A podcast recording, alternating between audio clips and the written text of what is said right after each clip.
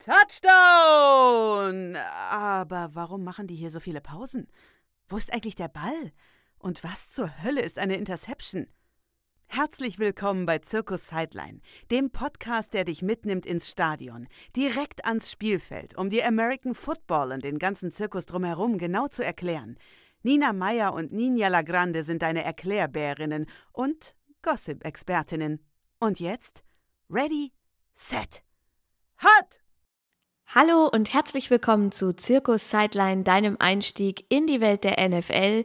Ich bin Nina Lagrande und normalerweise würde ich an dieser Stelle meine fantastische Podcast-Kollegin Nina Meyer vorstellen, denn wir machen diesen Podcast hier zu zweit. Wie gesagt, normalerweise, denn Nina ist diese Woche leider nicht dabei und deswegen ganz, ganz große Ausnahme versprochen, müsst ihr diese Woche mit meiner lieblichen Stimme vorlieb nehmen.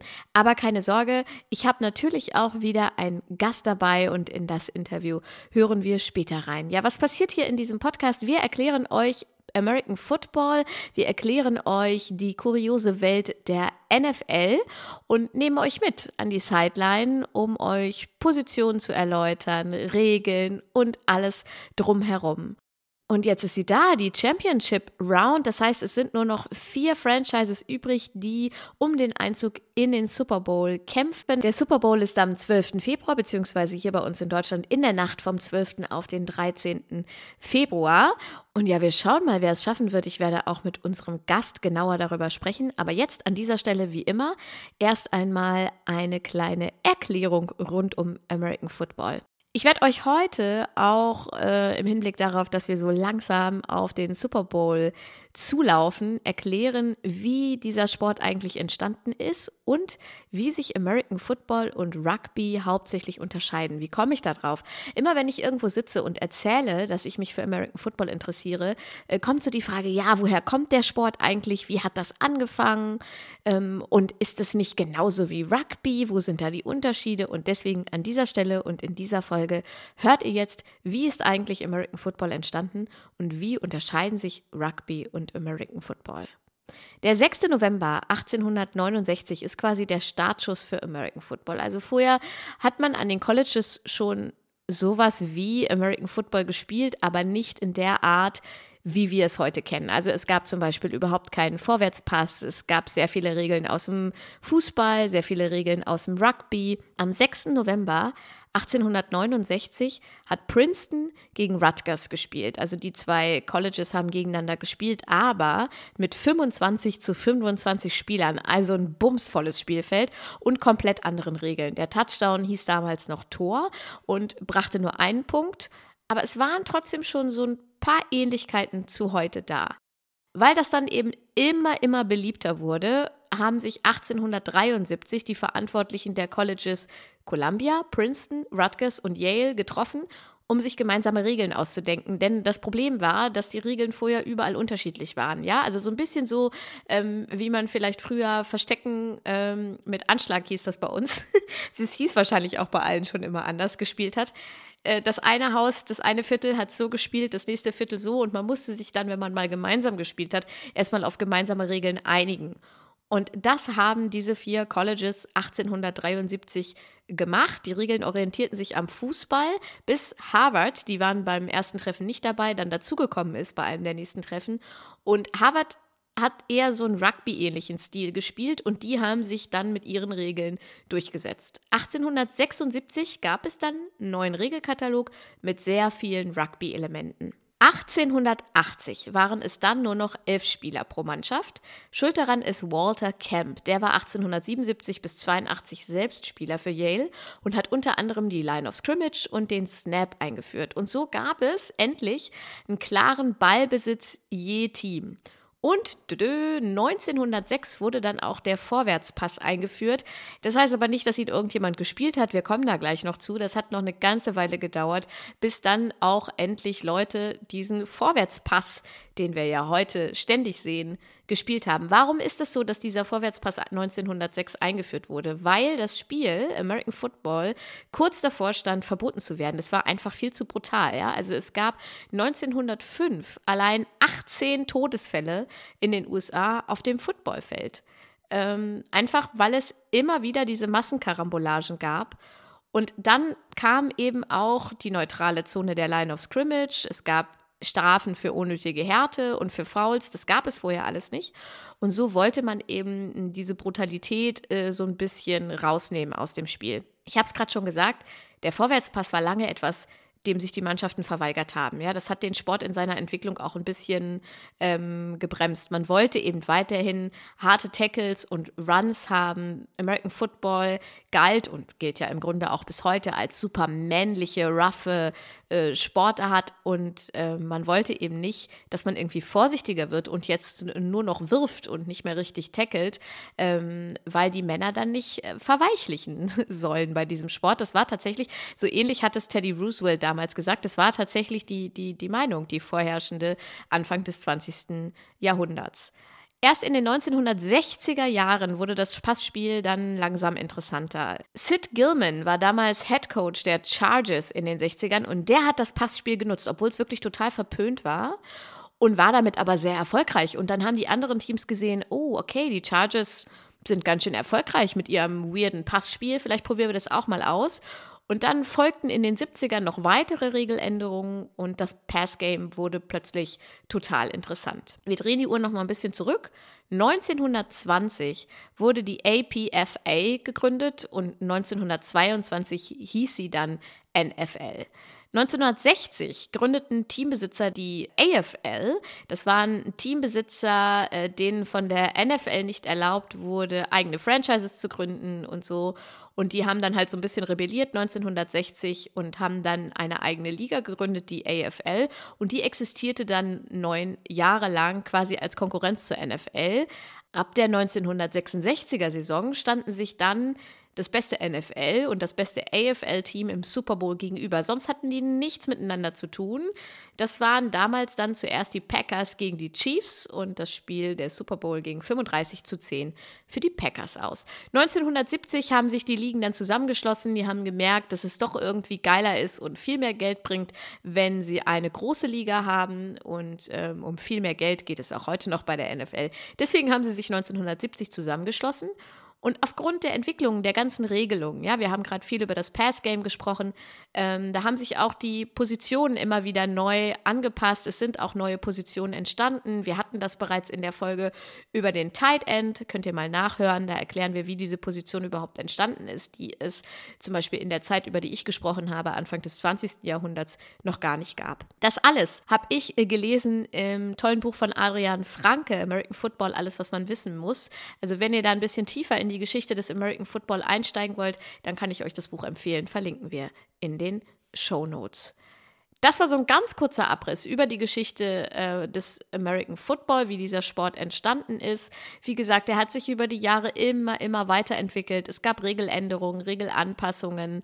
Und ähm, ja, heute ist er so, wie wir ihn kennen, dieser Sport, total spannend. Wir sehen sehr viele Laufspielzüge, wir sehen sehr viel Pass-Game und ich kann mir das quasi gar nicht vorstellen, dass es äh, damals einfach nicht üblich war zu passen. Also da war auch der Quarterback noch gar nicht so eine wahnsinns wichtige Position, sondern der war eigentlich dafür da, den Ball aufzunehmen vom Center und ihn einfach irgendjemandem zu geben, der dann losgerannt ist und äh, hoffen konnte, 1905, dass er auf diesem Feld überlebt.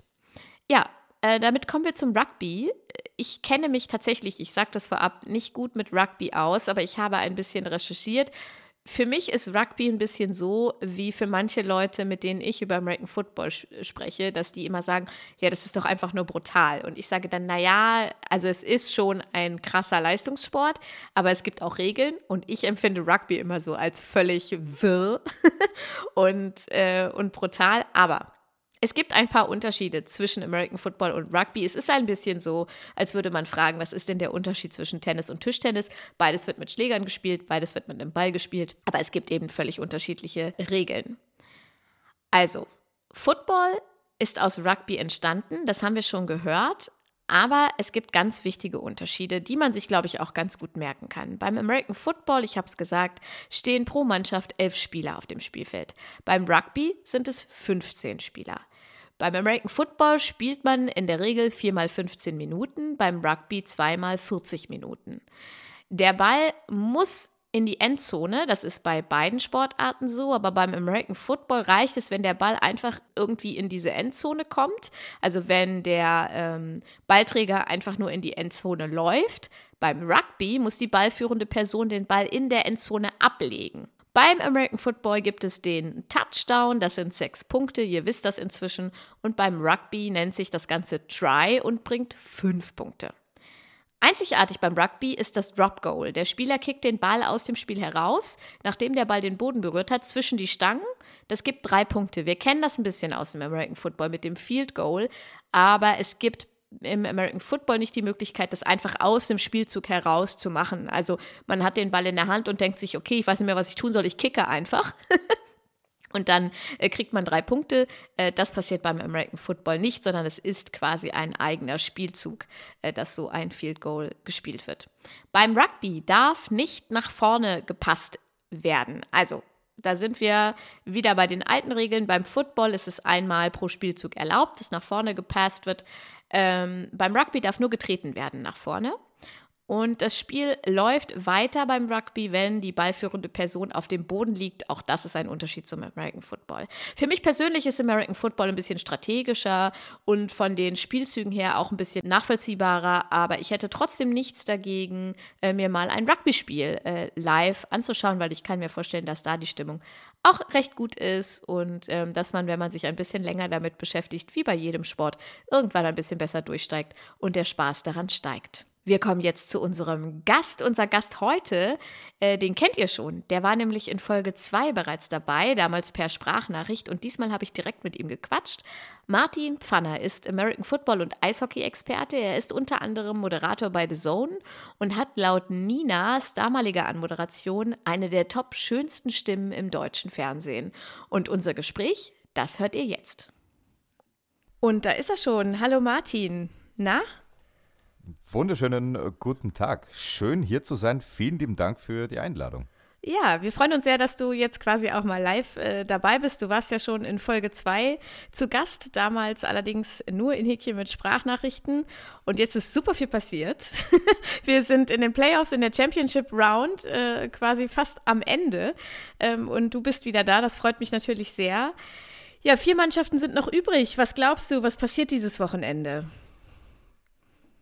Ich hoffe, dass ich mich ähm, wieder irre. Ähm, vergangene Woche hatte ich nämlich gesagt, das ist das spektakulärste Football-Wochenende, wenn man auch die letzten Jahre betrachtet, die Divisional Playoffs. Das war dann nicht ganz so. Und die Championship Games waren für mich immer Spiele, auf die mich nicht ganz so gefreut hatte. Einerseits, weil da schon der Wermutstropfen dazu kommt, auch nur noch zwei Wochen relevanten NFL-Football und die Championship Games der jüngeren Vergangenheit waren nicht immer so kompetitiv. Und ähnliches äh, habe ich letztes Jahr gedacht und dann waren es eigentlich ganz coole Spiele. Ähnliches sage ich jetzt einfach auch dieses Jahr, das wird nicht so toll, um dann erst recht den Reverse Jinx an den Start zu bringen und dann spektakuläre Spiele zu bekommen. Und gerade auf das NSC Championship Game freue ich mich auf, aus, aus so vielen verschiedenen Gründen, auch weil da einfach die zwei mit Abstand tiefsten besetzten Mannschaften der NFL aufeinander treffen und das, das, das kann nur ein Highlight werden. Was glaubst du, wie geht's aus? Wer kommt in den Super Bowl? Ich muss meinem Playoff-Tipp von vor dem Playoff-Start treu bleiben, auch wenn sich vielleicht mittlerweile ein klein wenig was, was geändert hat und natürlich jede Mannschaft alles dran setzen wird, das Ding auch unbedingt zu gewinnen. Aber vor den Playoffs habe ich gesagt 49ers und Cincinnati Bengals. Dementsprechend, nachdem das immer noch möglich ist, bleibe ich jetzt auch dabei. Mein, äh, meine Prognose ist tatsächlich auch immer, nicht, immer noch möglich. Das waren die Eagles gegen die äh, Bengals. Also gucken wir mal. Wobei es natürlich, ich bin ja Chiefs-Fan, auch nicht so, vielleicht nicht so klug ist, nicht an die eigene Mannschaft zu glauben. Aber ich habe so äh, mir die ganze Saison ange angeguckt und dachte, naja, und jetzt gerade auch mit der ähm, Verletzung von Mahomes. Äh, wir wissen ja noch nicht, äh, was passieren wird. Äh, Andy Reid hat gesagt, vielleicht lässt er das allererste Mal in seinem Leben das Abendtraining vorm Spiel ausfallen äh, um dann eben auf dem Feld stehen zu können. Äh, wir werden sehen, aber ich wäre auch mit äh, Chad Henney zufrieden, wenn der spielen müsste. Also ich glaube, das, das, ja, schauen wir mal, was, was dabei rumkommt. Und was meinst du, wenn wir jetzt sagen, äh, es kommt alles so, wie du sagst, ähm, 49ers gegen die Bengals, wer gewinnt? Puh. Da glaube ich tatsächlich, nachdem es eine Quarterback-Liga ist, nachdem diese eine Position diesen riesen Unterschied auch ausmacht, dass es dann die Bengals sind, weil sie den erfahreneren, den abgeklärteren, den cooleren Quarterback haben. Und das ist nichts gegen Brock Purdy. Das ist eine unfassbar tolle Geschichte und die zeigt einmal mehr, wie absurd auch dieses Draft-System an sich ist, dass Pick 262 immer noch ungeschlagen ist, während die vielen, vielen Menschen, die vor ihm gedraftet worden sind, vielleicht nicht mal mehr in der, in der Liga sind oder gar nicht erst in die, in die Liga äh, gekommen sind. Aber ich habe es vergangene Woche vor den Divisional Playoffs in einer kleinen Zeitungskolumne auch, auch so formulieren dürfen. Und das ist, glaube ich, ein Spruch, bei dem man äh, bleiben kann. Geschrieben, Buffalo ist kalt, aber Joe Burrow ist kälter. und selbiges erwarte ich mir ein klein wenig dann auch bei seinem Gang nach Kansas City, eine Mannschaft, die er in den letzten 14 Monaten dreimal besiegt hat. Ja, genau das. Ich glaube es, ich bin mir nicht mehr sicher, aber ich glaube, es war Nico Backspin, der bei uns im Podcast gesagt hat, oh, der geht ihm so auf die Nerven, dieser arrogante Typ mit seinen scheiß Zigarren. Und diese ja. Arroganz ist aber total okay, solange du sie backuppen kannst. Und genau das, das ist es bei ihm ja auch. Der, der mag auch für, für arrogant gehalten werden. Der hat schon auch diese, diese Attitüde, aber er gewinnt halt eben vor allem die Playoff-Spiele. Ja, und vielleicht ist es auch gar nicht so schlecht, so eine gewisse Arroganz nach außen zu zeigen. Das schützt dich ja auch auf eine Art. Ähm, von daher sind wir mal ganz gespannt. Wo wirst du denn den Super Bowl gucken?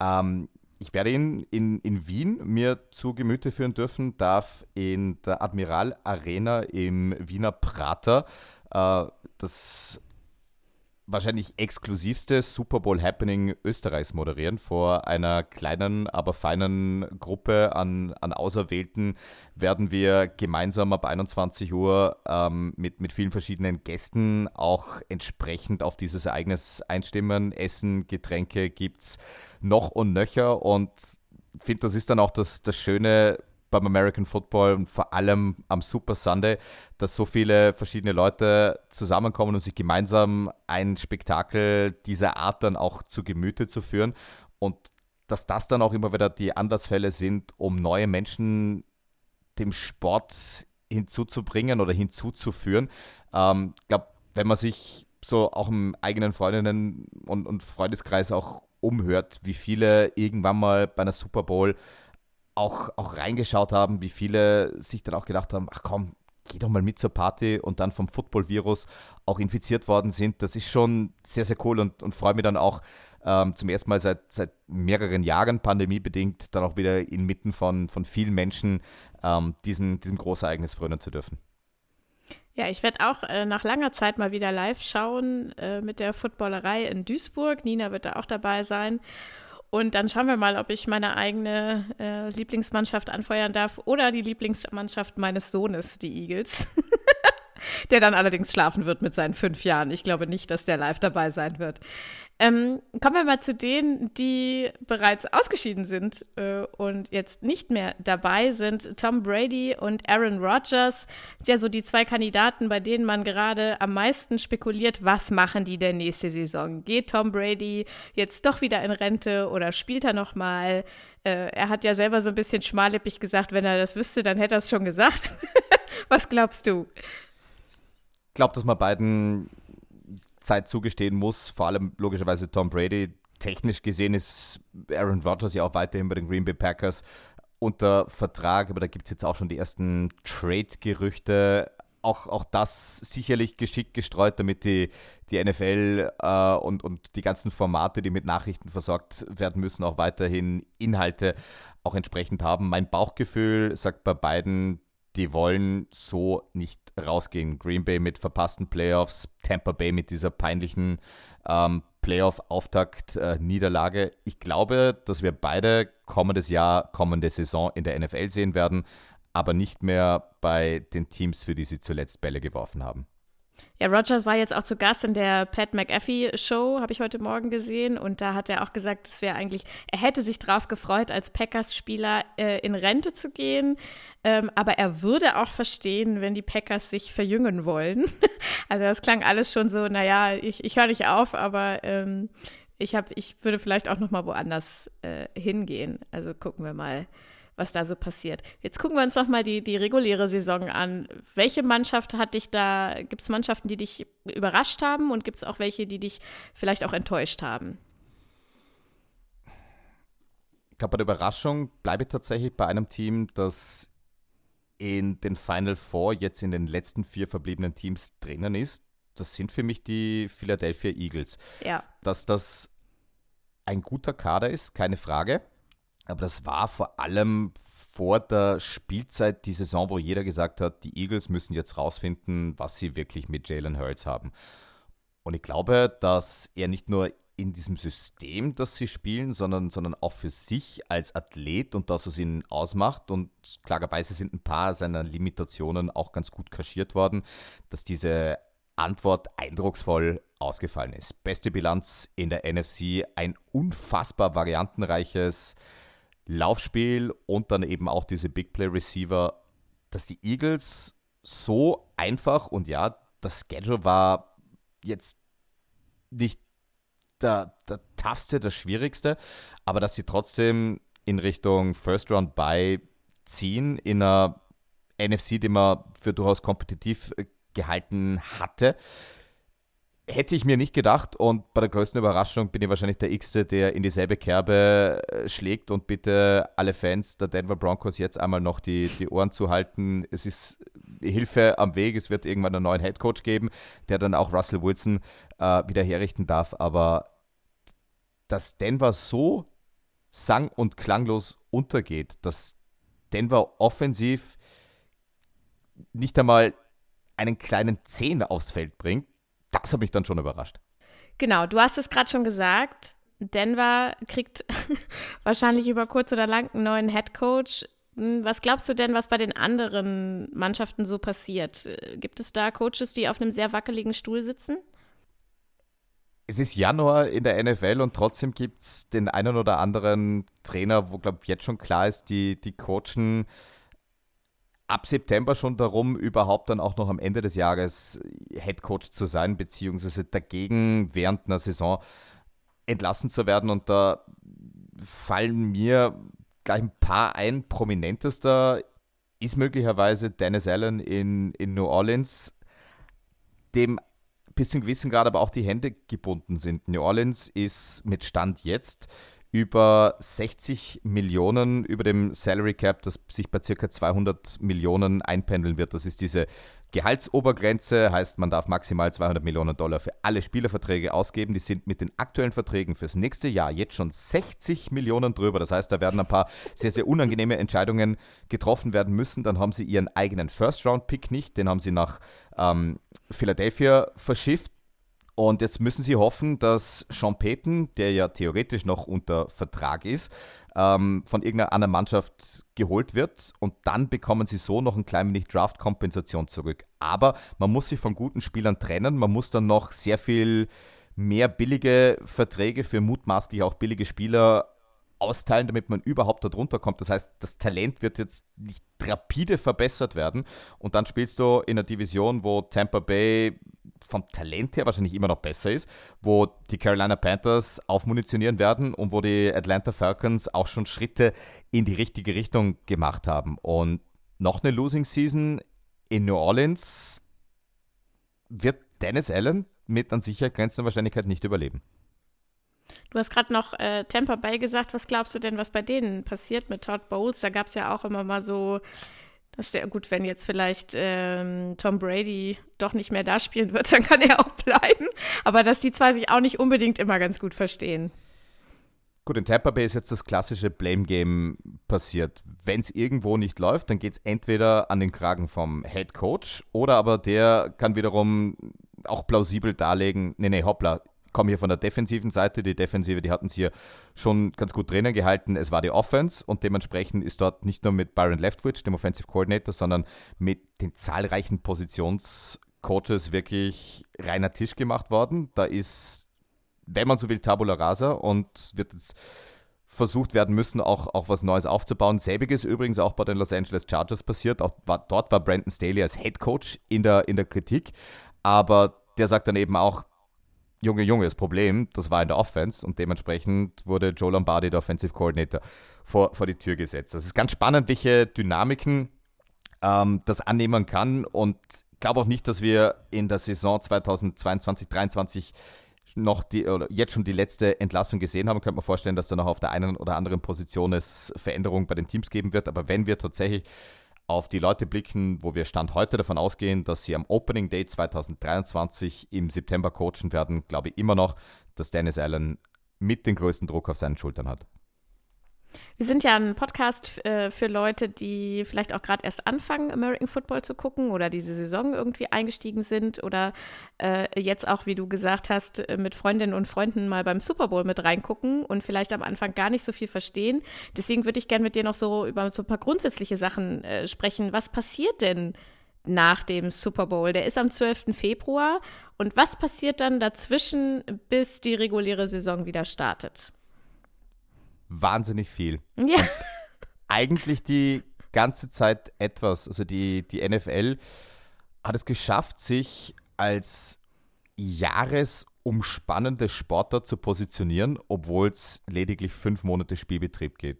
Das hört sich völlig absurd an, aber die NFL dominiert eben nicht nur von September bis dann Mitte Februar die Quoten und die TV-Sendungen und die Talkshows und dergleichen, sondern auch danach. Und das haben sie verwirklicht geschafft, indem strategisch klug de facto in jedem Monat nach der Saison wichtige Events geplant worden sind.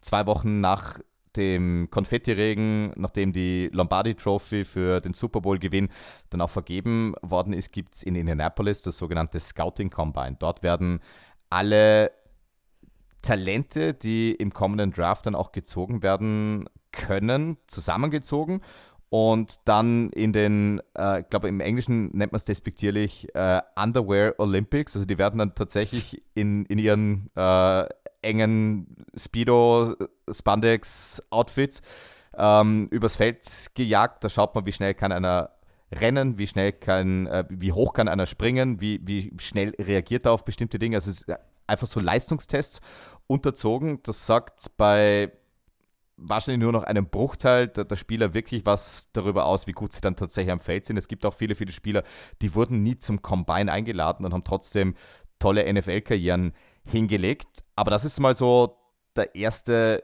wichtige Off-Season-Punkt. Das NFL Network überträgt schon seit Jahren alle Tage, ich glaube, es ist eine komplette Woche, die das Scouting Combine in Indianapolis läuft und dementsprechend ist da dann natürlich schon mal entsprechend viel Inhalt garantiert. Da wird dann auch darüber spekuliert, wer wie performt hat, wer vielleicht schneller gelaufen ist als erwartet oder Schock langsamer als erwartet, obwohl es darum geht, am Ende des Tages mit einer Footballuniform schnell zu rennen und nicht in, in Unterhosen und dergleichen.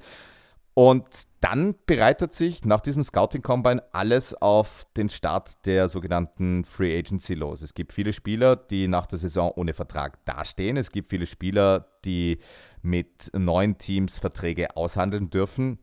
Und gerade die ersten zwei Tage der Anfang März beginnenden Free Agency sind die, die von diesen Mega-Deals auch geprägt sind. Wir erinnern uns an das vergangene Jahr, als Kansas City sich entschieden hatte, Tyreek Hill nach Miami zu traden. Der hat dort sofort einen neuen, extrem hochdotierten Vertrag bekommen. Selbiges ist mit Devante Adams passiert, der von Green Bay nach Las Vegas getradet worden ist. Auch dort einen Vertrag im dreistelligen Millionen-Dollar-Bereich äh, gleich unterzeichnet hatte. Und das wird dann, wird dann eine Newsbombe nach der anderen gezündet. Und dann stehen die Kader mal in ihren Grundfesten und allein das ist dann schon wieder Anlassfall für die ganzen Expertinnen und Experten zu zerlegen, wer hat sich wie verbessert, auf welchen Positionen braucht es noch Hilfe. Und dann ist es von der NFL natürlich auch wieder strategisch klug, dass eineinhalb Monate später nach der Free Agency, Ende April, der NFL Draft stattfindet. Diese Reihenfolge, die anhand des Abschneidens der Vorsaison festgelegt wird, das schlechteste Team darf sich als erstes aus einem Talentepool bedienen von College-Spielern, die in die NFL gehen wollen, um Profis zu werden. Und das beste Team, sprich der Super Bowl-Sieger, der Vorsaison darf sich als letztes daran bedienen und das Ganze findet in diesem Schema siebenmal statt, also über sieben Runden. Heißt, die Chicago Bears, die vergangenes Jahr die schlechteste Bilanz hatten, dürfen siebenmal als erstes in einer Runde wählen. Die, wenn es so kommt, wie wir das prognostizieren, ähm, Chiefs bzw. Ähm, Bengals und, und 49ers dürfen dann jeweils als letztes picken. Und es handelt sich, wenn man es wirklich runterbricht, um ein Event, wo ein alter weißer Mann, der Commissioner, einen Namen von einem Blatt Papier runterliest. Quasi die Chicago Bears wählen mit ihrem ersten Pick Spieler so und so. Und die NFL hat es verstanden, aus dieser Namensvorleserei ein gigantisches Event zu machen. Das war früher in der Radio City Music Hall in New York, wo es stattgefunden hat, schon opulent, aber seither ist das ein Wanderzirkus, der ähm, in footballverrückten Städten auch Halt macht. Vergangenes Jahr war es in Las Vegas. Dieses Jahr wird es in Kansas City stattfinden. Die Ausgaben in Philadelphia oder, oder Dallas waren auch überbordend, was, was das Drumherum und das Medieninteresse anbelangt. Und auch das sind dann nochmal drei Tage NFL-Content vom Feinsten, der dann auch über Wochen und Monate danach noch zerlegt wird. Denn mit Ende April und diesem Draft stehen dann die Kader so gut wie fest, auch die 90 Mann, mit denen es dann ins Training Camp geht, die öffnen Ende Juli die Tore. Davor gibt es noch die, die Minicamps und weil ich gesagt habe, es ist ein, ein Jahr umspannendes Spektakel, diese NFL. Die Zeit, in der am wenigsten passiert, ist wahrscheinlich von Anfang Juni bis, bis Mitte Juni. Und danach müssen die Organisationen schon wieder aufwachen und beginnen dann auch diese ganzen Promotouren. Vergangenes Jahr hat die NFL zum Beispiel eine NFL Live in Deutschland, in Frankfurt, abgehalten Anfang Juli. Also Marketingaktivitäten in den verschiedenen Zielmärkten und dergleichen mit den, mit den Teams. Es ist eine Liga, die bis auf diese von mir zwei genannten Wochen de facto nie schläft und wo einem auch nie langweilig wird. Und das Ganze eingedenk der Tatsache, und dann werde ich meinen Monolog auch, auch gleich äh, beenden, versprochen, dass es immer noch irgendwelche Skandale dann, dann geben wird. Irgendein Spieler, der wieder nicht verstanden hat, wie er sich gegenüber Frauen verhält oder seinem Kind oder dergleichen, der pöbelt, prügelt oder, oder dergleichen.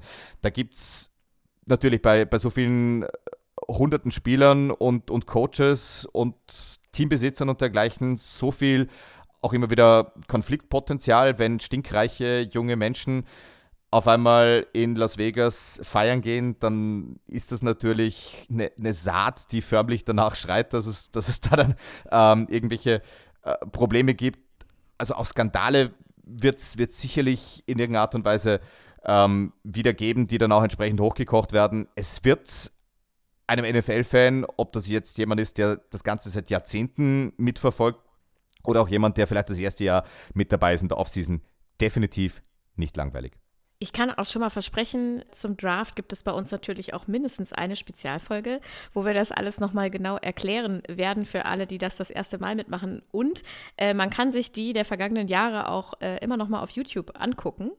Äh, damit man mal so ein bisschen das System checkt, weil im Grunde ist es ja wirklich das, was du gesagt hast. Jemand liest einen Namen vor und dann freuen sich alle. Im, äh, Im, Zweifel ist derjenige dann da vor Ort, äh, macht dann so einen ganz langen Weg, nimmt die Kappe von seinem zukünftigen Team und setzt sie sich auf und wird dann gefragt, wie es ihm geht. Natürlich geht es ihm gut, weil er hat gerade auf einen Schlag mehrere Millionen Dollar gekriegt. oder sie sind halt irgendwie zu Hause und kriegen es dann übers Telefon äh, mit oder so. Also ist schon ganz spektakulär ähm, und sollte man sich auf jeden Fall mal äh, anschauen. Und wie gesagt, wir erklären das ganze Prozedere dann hier auch nochmal. Wenn man so reinkommt in diesen Football-Zirkus äh, und mal anfängt, so mehrere Podcasts zu lesen oder Artikel äh, zu hören oder Artikel zu lesen, dann merkt man auch recht schnell, boah, die reden alle ständig über Statistiken. Es gibt jede noch so verrückte Statistik. Warum sind Statistiken im Football so wichtig? Ich glaube, die Frage, die damit einhergeht, ist, warum sind sie in anderen Sportarten nicht so wichtig? Genau, also vom Fußball kennt man es ja jetzt beispielsweise nicht, dass Expertinnen und Experten die ganze Zeit auf Statistiken Bezug nehmen. Und dann wiederum ist es genau das, was eben abbildet, was, was am Feld passiert. Und da muss man gerade was die nordamerikanischen Kolleginnen und Kollegen, die auch Berichterstatterinnen und Berichterstatter anbelangt, ein klein wenig ausholen und äh, auch, auch etwas tiefer graben. Und vielleicht hat die eine oder andere Hörerin, der eine oder andere Hörer von Circus Sideline schon mal den Film Moneyball gesehen, der ganz gut illustriert, wie man mit kluger Herangehensweise und Hilfe von Statistiken und modernen Auswertungsmethoden versuchen kann, bestimmte Prozesse, in diesem Fall die Kaderplanung, auch äh, zu, zu optimieren. Denn letztlich sollten ja alle Entscheidungen, die man als multimilliardenschweres Football-Unternehmen, Imperium auch, auch trifft, einigermaßen rational begründbar sein. Jetzt gewinnt Rationalität am Ende des Tages nicht immer Spiele, aber mit Statistiken und akkurat geführten Statistiken wird ja prinzipiell mal beschrieben, was am Feld passiert, wer was leistet. Und jetzt gibt es wahnsinnig viele kluge Köpfe, die aber nicht mehr nur nach den erzielten Yards und den erzielten Touchdowns auch operieren, sondern die das Spiel American Football in diesem Fall ganz anders messen. Und gerade die modernen Statistiken gehen immer mehr in Richtung Prognosen und, und Vorhersagen. Der, der jüngste Metric, die, die jüngste Statistikart, die, die mich persönlich sehr fasziniert, die nennt sich EPA. Das ähm, steht für Expected Points Added, wo jedem Spieler, jedem Spielzug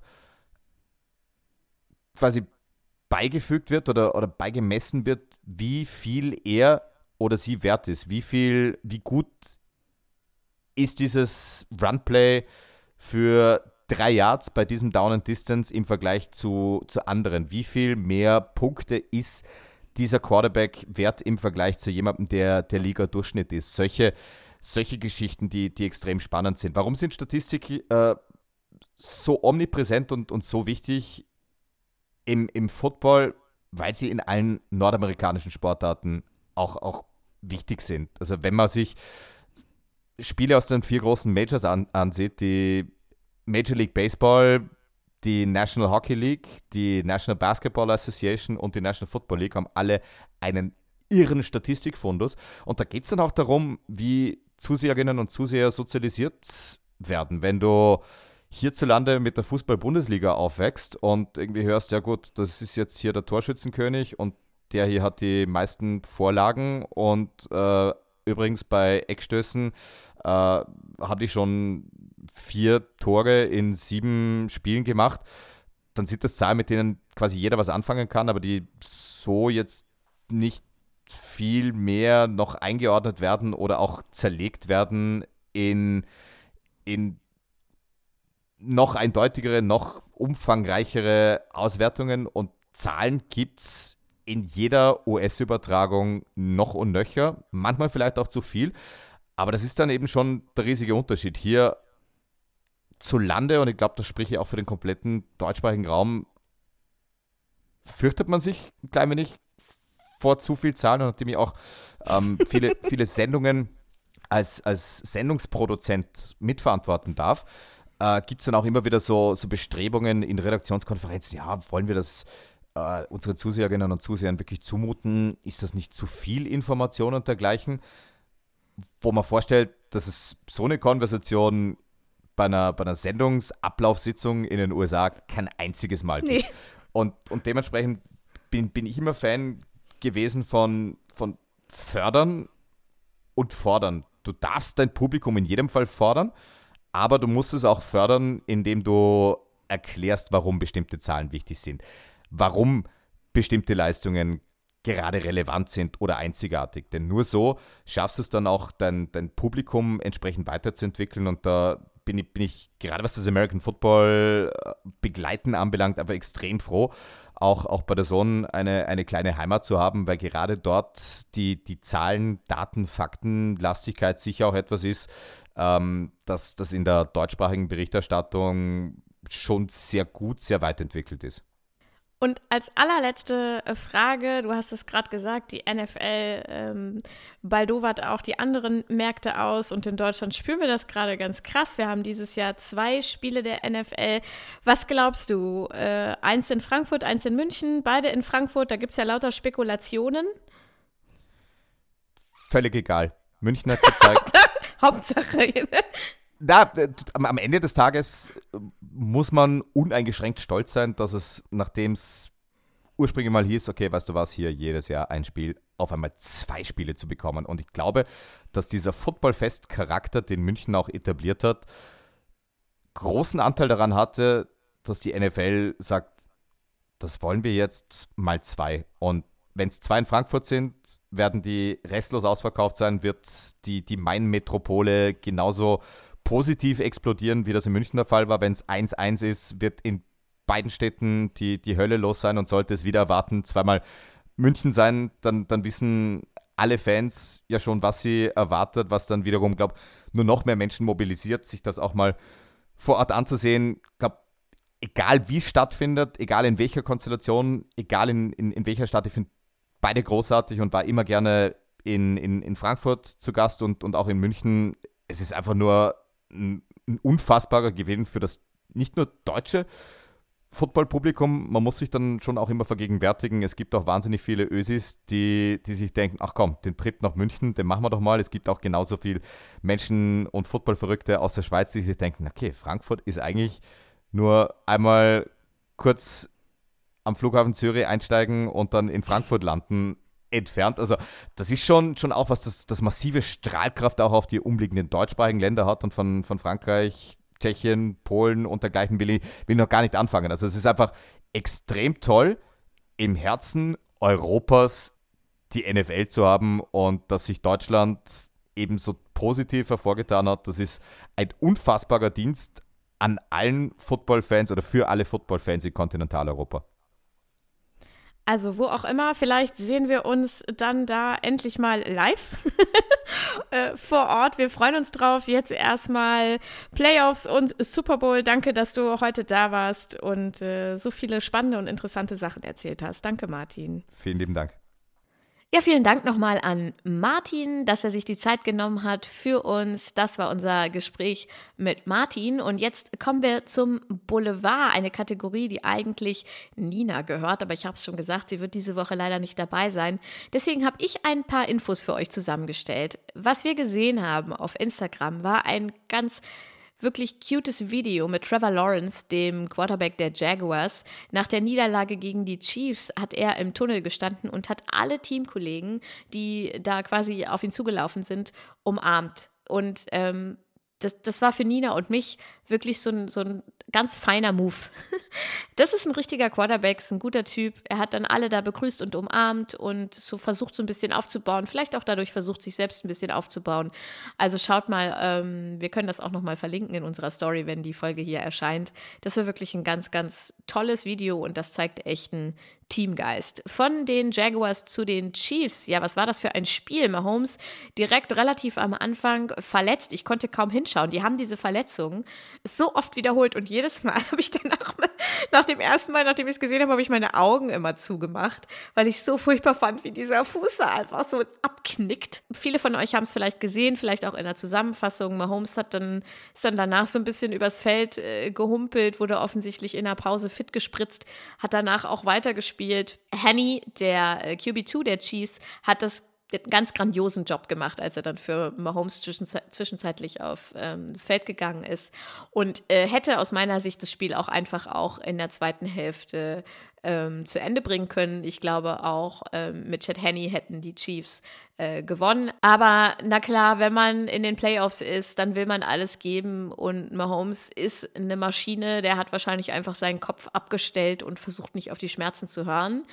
Ähm, er hat offizielle Diagnose, ein High Ankle Sprain, also eine äh, Verstauchung. Er will spielen an diesem Wochenende. Sie äh, schauen angeblich täglich, wie es ihm geht.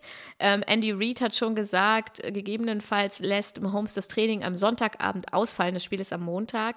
Das hat er wohl noch nie gemacht, aber um dann eben auf dem Feld zu stehen. Ich bin gespannt. Ich hoffe einfach nur, dass ja, also das, das, ich glaube, Andy Reid weiß das und dass auch Mahomes weiß, wann der Punkt ist, vom Feld zu gehen, wenn es gar nicht mehr geht und Chad Henney spielen zu lassen. Das ist kein schlechter Quarterback, ja. Also wenn man bei den Chiefs zweiter Quarterback ist, dann ist man auch immer noch gut. Wir haben es gesehen. Gab dann ja auch diesen schönen Spruch, anything is possible, das glaube ich auch. Und dann schauen wir mal, denn äh, was ich auch ganz interessant finde, wir sprechen hier so oft über Verletzungen.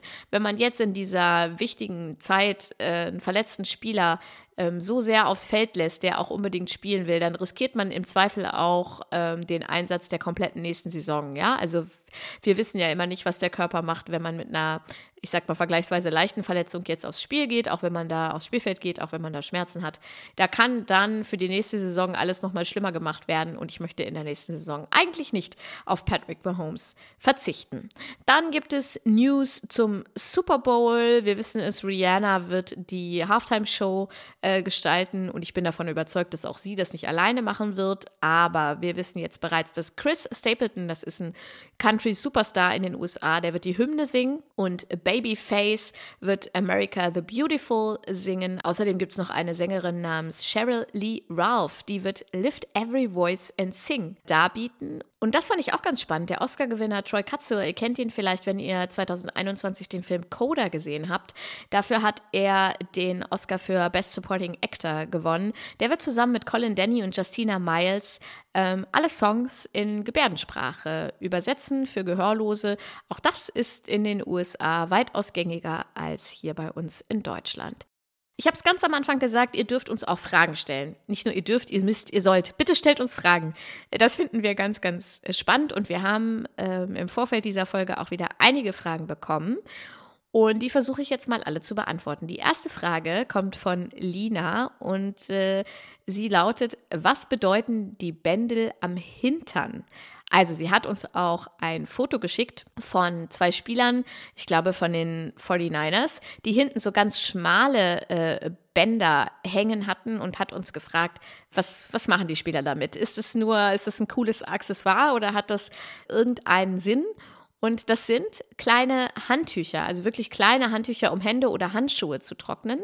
Die sind mit Klett um den Gürtel befestigt. Sie sind leicht abreißbar, also so fürs Tackling auch ähm, irrelevant. Aber äh, woher ich das weiß? ich habe einfach Sebastian Silva Gomez gefragt. Und wir hören dazu eine kleine Sprachnachricht von ihm. Er ist Linebacker bei Frankfurt Galaxy und Host des Footballerei-Podcasts ELF Game Time. Ja, er wird uns das jetzt nochmal genauer erklären, was es mit diesen kleinen Handtüchern auf, auf sich hat. Ähm, ja, man sieht das auf jeden Fall bei, bei den QBs. Ein Tom Brady hat ja sowas auch. Da sind die aber vorne und sind um einiges breiter. So, das ist ja ein richtiges Handtuch, um die Hände zu trocknen. Das macht schon Sinn. Bei den Defense-Spielern ist es eher Style. Da sind die halt dünn und hinten halt. Die eigentliche Idee ist, ist es damit, um die Hände zu trocknen. Mittlerweile ist es alles nur Style. Dann haben wir noch eine Frage von Lina bekommen und die fand ich sehr, sehr witzig. Warum mag niemand die Dallas Cowboys-Fans und warum werden die Cowboys oft vergessen? Ich war kürzlich bei der Neueröffnung von so einem Second-Hand-Shop und da gab es ganz viele Mützen und es gab eine Mütze von einer Franchise aus der NFL und das war eine abgeranzte Dallas Cowboys Mütze. und Lina, ich hatte deine Frage dann äh, im Hinterkopf und musste so lachen. Das ist also, das, das ist die Mütze, die zu Hause aussortiert wurde. Warum mag niemand die Dallas Cowboys Fans? Daran ist die Angelo Williams äh, nicht ganz unschuldig. Die Angelo äh, Williams wurde 2006 gedraftet in der ersten Runde von den Panthers, hat später bei den Steelers gespielt, war dann auch eine Zeit lang Wrestler. Ja, und der hat 2019 in einem Interview mit Jan Stecker, was man sich auch online angucken kann, äh, gesagt, niemand mag die Cowboys und niemand mag die Cowboys-Fans. Und wenn jemand die mag, dann sei etwas falsch mit ihnen. Allerdings, das gehört auch zur Wahrheit dazu, waren die Cowboys 2017 noch vor den Yankees und Manchester United die wertvollste Sportmannschaft der Welt. Also so schlecht kann es um sie nicht stehen, zumindest nicht was den Fame angeht. Aber äh, Williams scheint sich irgendwie eingeschossen zu haben auf die, auf die Cowboys. Es gibt noch ein weiteres lustiges Video, in dem äh, Williams sich fragt, warum Cowboys-Fans im Stadion sind, wenn die Chiefs gegen Green Bay spielen. Und die beiden anderen Moderatoren lachen sich tot, weil äh, Williams sich das total reinsteigert. Und in einem Podcast hat er auch gesagt, sie gewinnen, aber verschwinden dann immer in den Playoffs. Point taken, würde ich sagen. D'Angelo Williams hat es nicht so mit den Dallas Cowboys. Äh, ich, vielleicht kommt es daher, dass er da so ein bisschen Einfluss hat, dass man denkt, irgendwie niemand mag die Cowboys-Fans. Das ist so die einzige Erklärung, die ich gefunden habe. Lina hat auch gefragt, ob es einen deutschen Cowboys-Podcast gibt. Soweit ich informiert bin, gibt es den bisher nicht. Aber Lina, mach doch einfach selbst ein, so schwer ist es nicht. Und dann kannst du die ganzen Cowboys-Fans, die es dann, glaube ich, doch noch gibt, zu dir holen. Äh, und äh, Williams muss ja nicht zuhören, wenn er nicht möchte. Dann haben wir noch eine Frage von Sandra bekommen. Steht das Special Team beim Kicken immer in der Mitte des Spielfeldes oder dürfen die sich auch mal ein bisschen weiter links oder rechts hinstellen? Das ist eine sehr gute Frage. Theoretisch dürften sie das, glaube ich. Also korrigiert mich gern äh, per Nachricht auf Instagram. Aber für die jeweils fünf Spieler, die rechts und links neben dem Ball beim Kickoff stehen, um den äh, Returner auch möglichst schnell ähm, zu tackeln und zu Fall zu bringen, würde der Weg ja jeweils länger oder komplizierter werden, wenn sie dann auch noch eine größere Kurve äh, rennen müssen. Also macht man es sich dadurch nur noch selber schwer. Und die müssen ja auch alle aufs Feld passen. Ne? Also der Ball steht in der Mitte, dahinter steht der Kicker und neben dem Ball in einer Reihe jeweils rechts und links stehen äh, fünf Spieler. Und ähm, die müssen da auch erstmal auf dieser Line äh, hinpassen. Äh, das heißt, es geht vermutlich gar nicht anders, ähm, als sich da so mittig hinzustellen.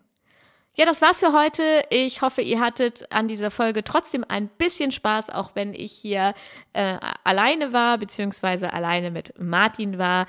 Grüße gehen raus an Nina. Hoffentlich bist du nächstes Mal wieder mit dabei. Wir hören uns in zwei Wochen. Bis dahin, tschüssi und Baba. Und denkt daran, Likes und Kommentare sind das Trinkgeld der Podcasterin. Tschüss.